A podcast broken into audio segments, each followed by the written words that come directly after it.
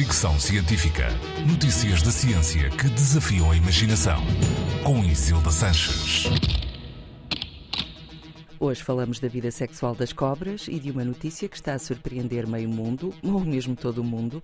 Cientistas australianos descobriram que as cobras têm clitóris, às vezes não um, mas dois, em forma de coração, separados por tecido e localizados na parte de baixo da cauda. O estudo foi publicado no Proceedings of the Natural Academy of Sciences e faz a descrição anatómica completa de diferentes tamanhos e formatos de clitóris em nove espécies de cobras. Os tamanhos variam entre 1 e 7 milímetros, dependendo da espécie.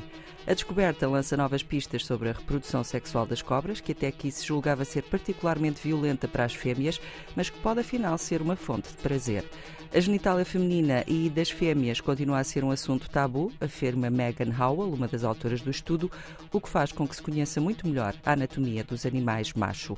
A estrutura agora identificada como clitóris já tinha sido catalogada como glândula odorífera e até como órgão para estimular os machos. Já agora, as cobras não são os únicos animais, além dos humanos, com clitóris, hienas, macacos bonobo e golfinhos, por exemplo, também têm. Fricção Científica.